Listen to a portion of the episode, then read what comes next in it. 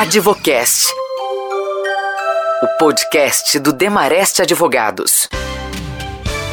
Olá pessoal, estamos começando o último episódio deste ano do Advocast, o único podcast produzido por um grande escritório aqui no país. E assim como fizemos no ano passado, vamos aproveitar este mês para fazer um balanço de 2019 e também projetarmos o que virá em 2020. Advocast, o podcast do Demareste Advogados. Muito bem, e para falarmos deste ano de 2019 projetarmos 2020, estão conosco os sócios Douglas Mota e Marcelo Inglês de Souza, sócios e membros do conselho e da diretoria executiva aqui do Demarest. Eu começo com você, Marcelo, inclusive porque há um ano nós fizemos aqui uma projeção do que seria esse ano de 2019. Eu quero que você fale como é que foi efetivamente 2019. E eu me lembro é, que no balanço do ano passado a gente falou de, de um fechamento de um ciclo, né? Os 70 anos do Demarest, inclusive com o lançamento de uma nova marca.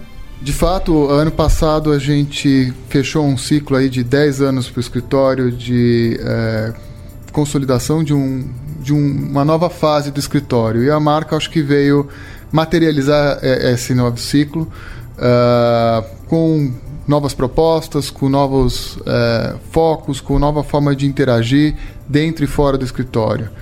É, passado um ano agora desse período e olhando novamente aquilo que a gente materializou há um ano atrás, o que a gente pode constatar é que isso, na verdade, é da nossa essência, é algo que a gente venha fazendo ao longo de todo esse ciclo e, e se tornou algo é, da essência de todo mundo que está aqui dentro.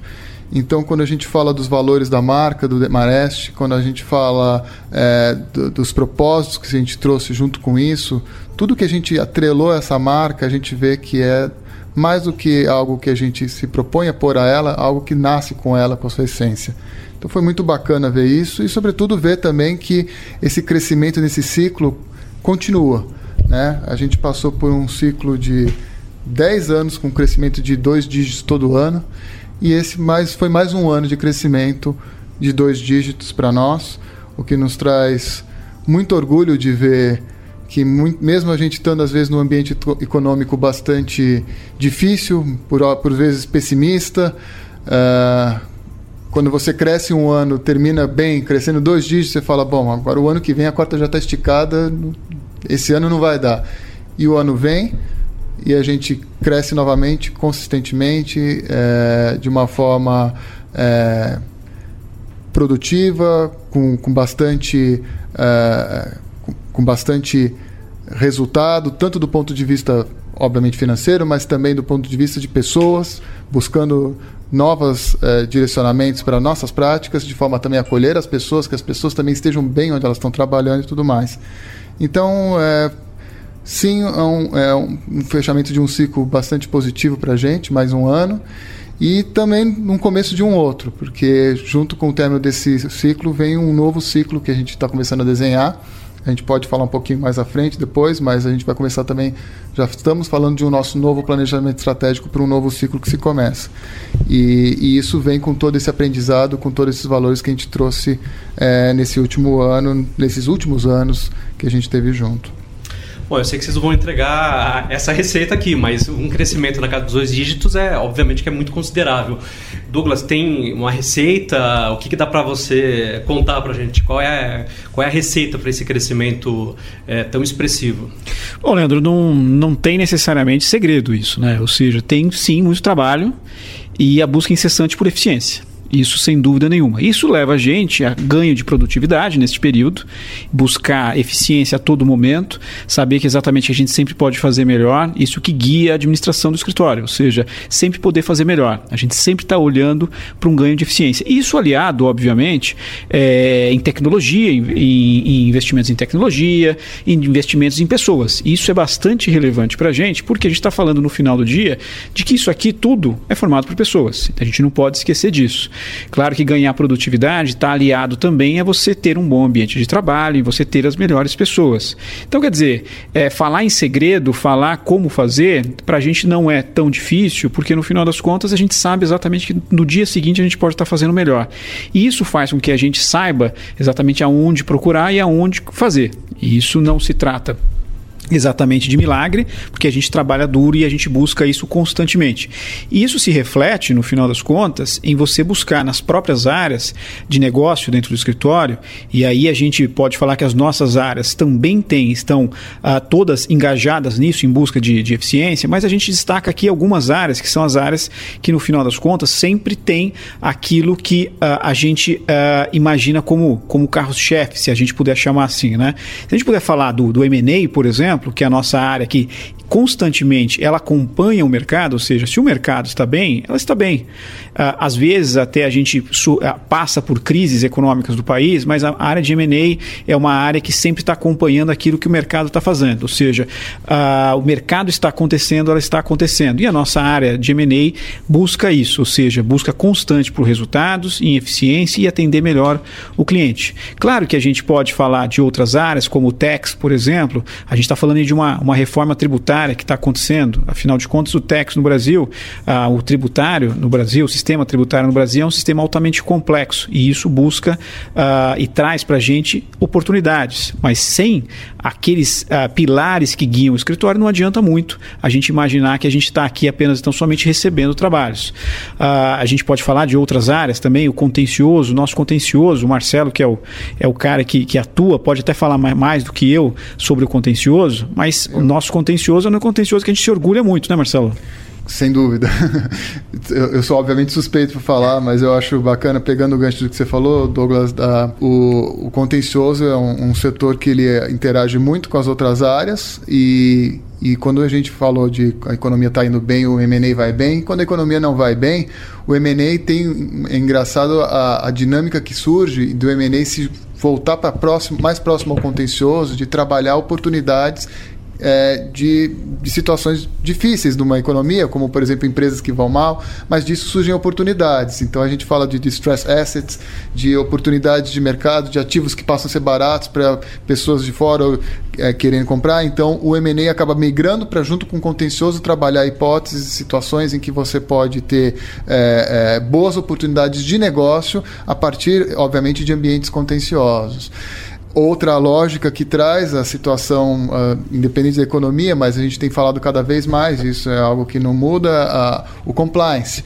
A gente tem uma, uh, o, um ambiente que hoje, obviamente, é totalmente distinto do que se tinha há anos atrás no país, é, Lava Jato e, e, tudo aquilo que a Lava, a Lava Jato trouxe. Faz parte de um novo, um novo mundo, né, Marcelo? Compliance. É um novo mundo de, de coisas a serem feitas. Então, é, pegando um exemplo, por exemplo, o, o nosso setor criminal que era um setor há cinco anos atrás, um setor que era um auxílio para outras áreas em determinados momentos, quando você tinha um acidente trabalhista, podia ter um viés criminal ou algum tipo de acidente, uma questão ambiental.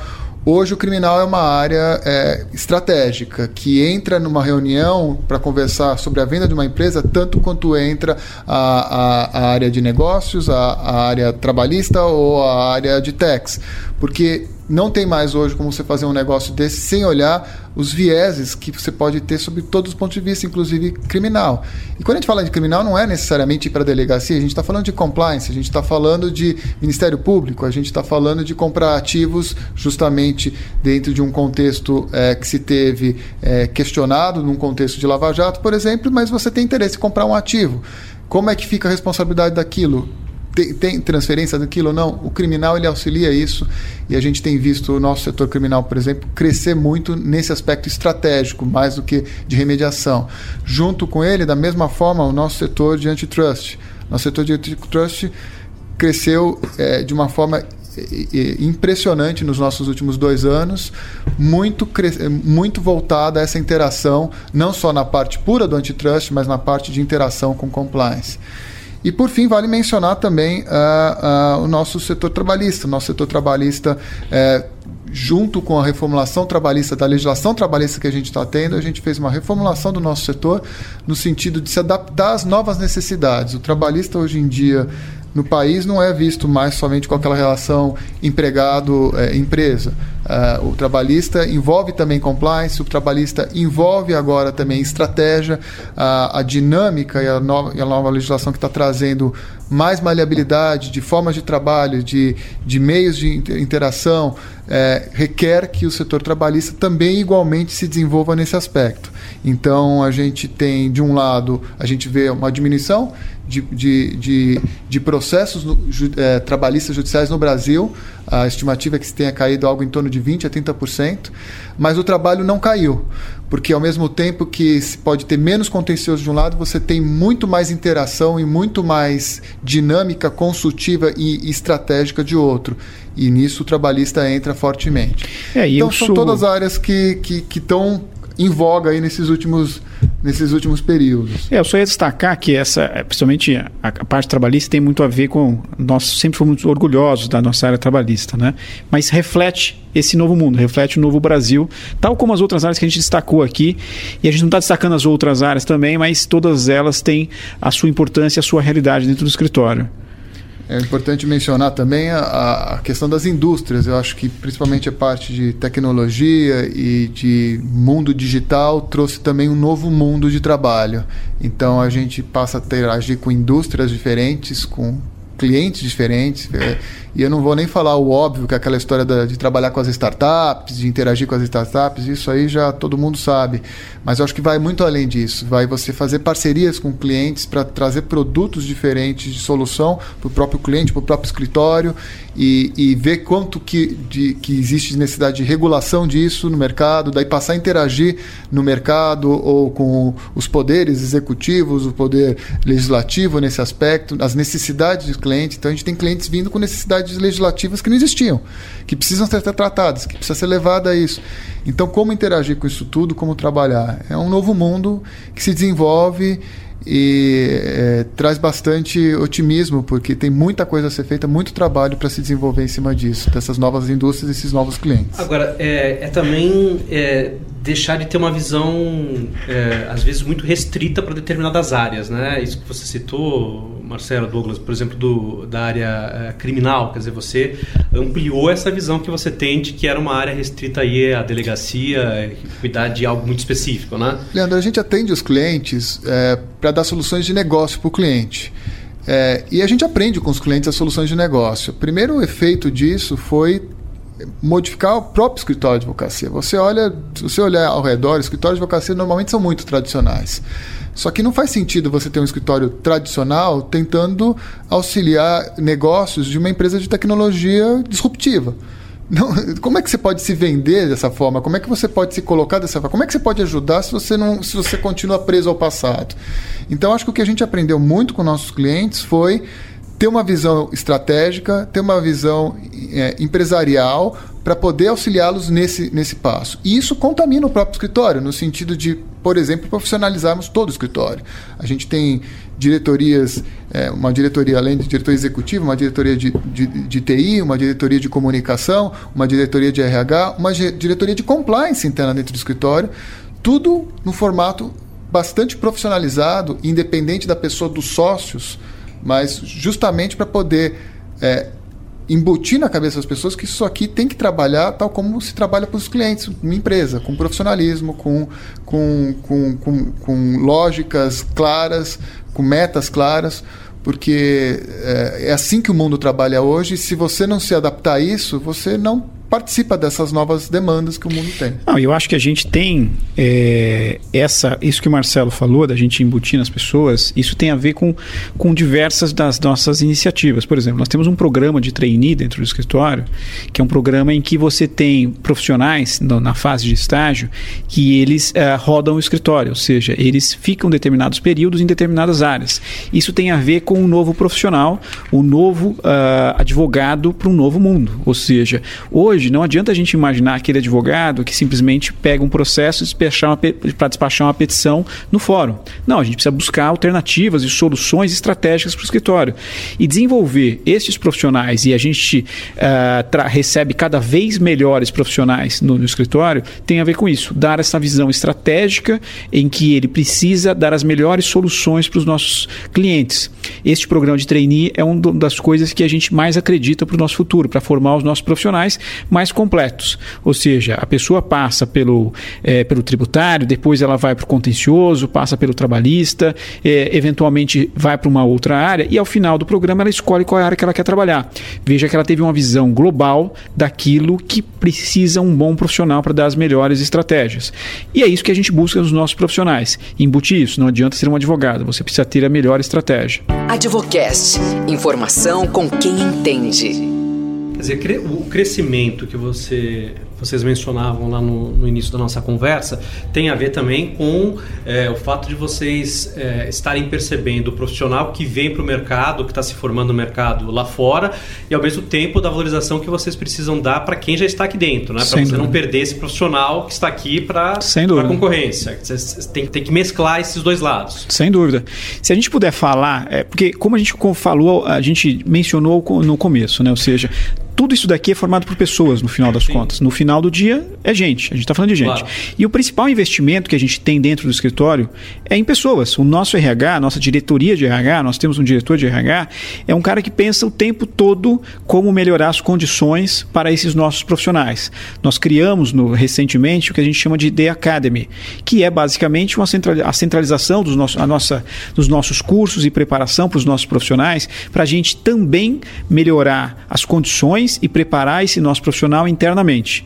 Nada melhor do que internamente para a gente saber necessariamente o que melhor esse profissional pode aprender para entregar melhor para os nossos clientes. Então, esse é um dos programas que a gente mais se orgulha aqui dentro do escritório, que é o Day Academy, que vai preparar os nossos profissionais. E não é profissional apenas do trainee, o estagiário, é o advogado júnior, é o sócio uh, é, mais velho do escritório que passa pelo Day Academy. Afinal de contas, aprendemos sempre, né, Leandro? Isso que é, é bastante relevante.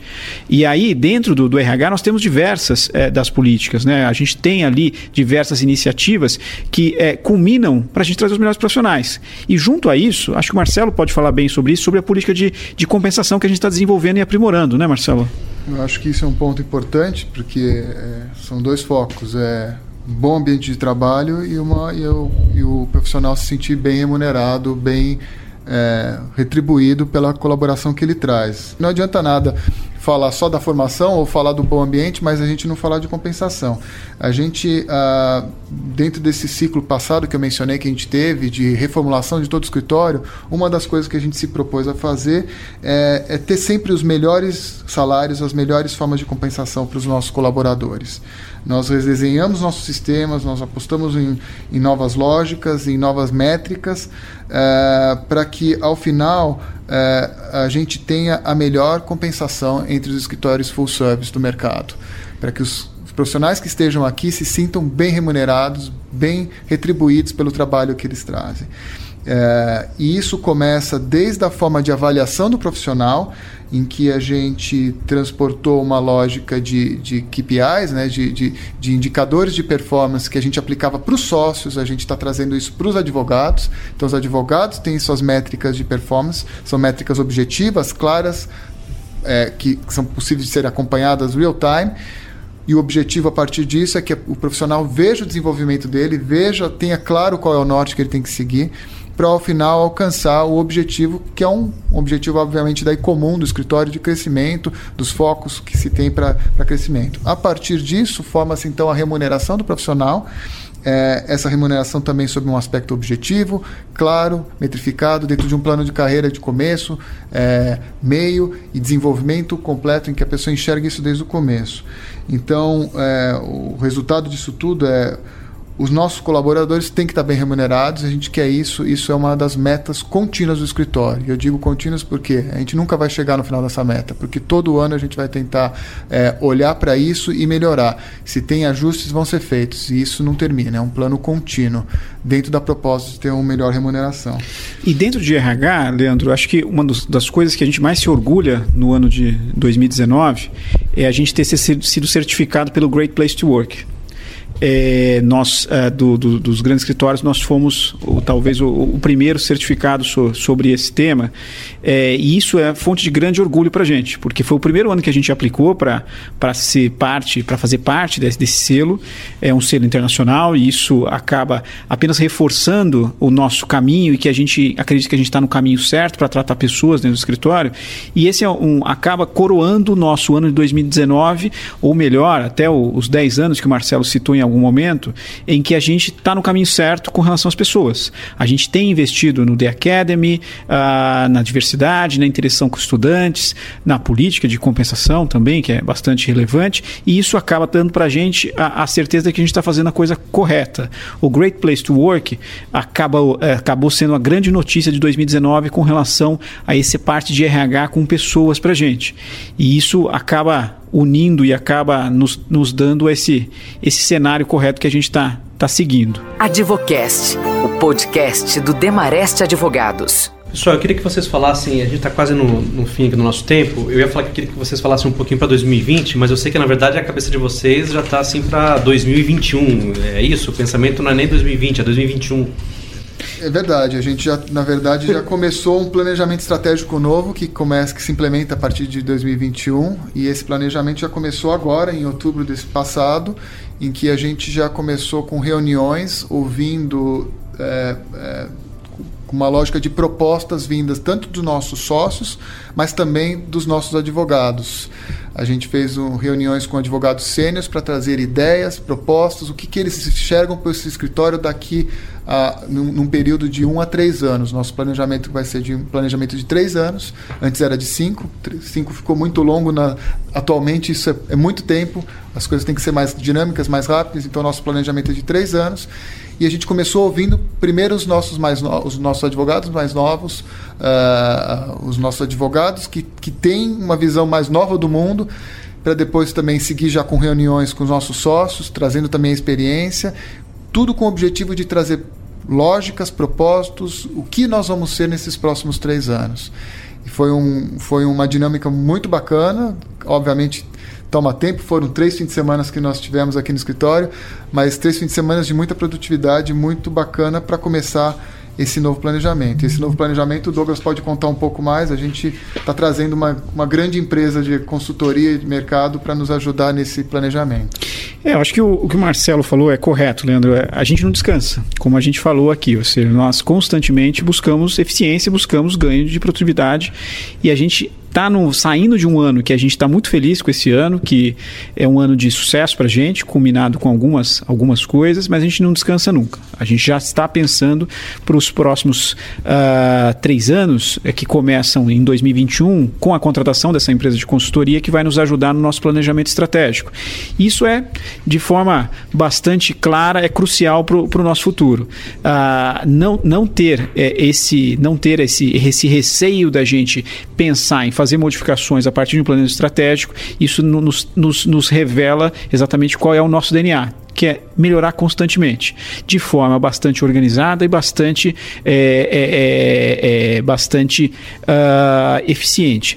E aí a gente começa a pensar, inclusive, que a gente tem feito já modificações, como por exemplo o fortalecimento de algumas áreas, trazendo alguns sócios que a gente tem trazido também de mercado para nos juntar ao nosso time, que vão que esses sócios também vão nos ajudar neste planejamento estratégico, em que nos dará também alguma visão ou é, para complementar as nossas visões internas. Mas acho que o, principal, o principal recado aqui com, com relação ao futuro é nós não descansamos nunca. A gente sempre está buscando melhorar e esse planejamento estratégico que, que visa o início de 2021 já começou.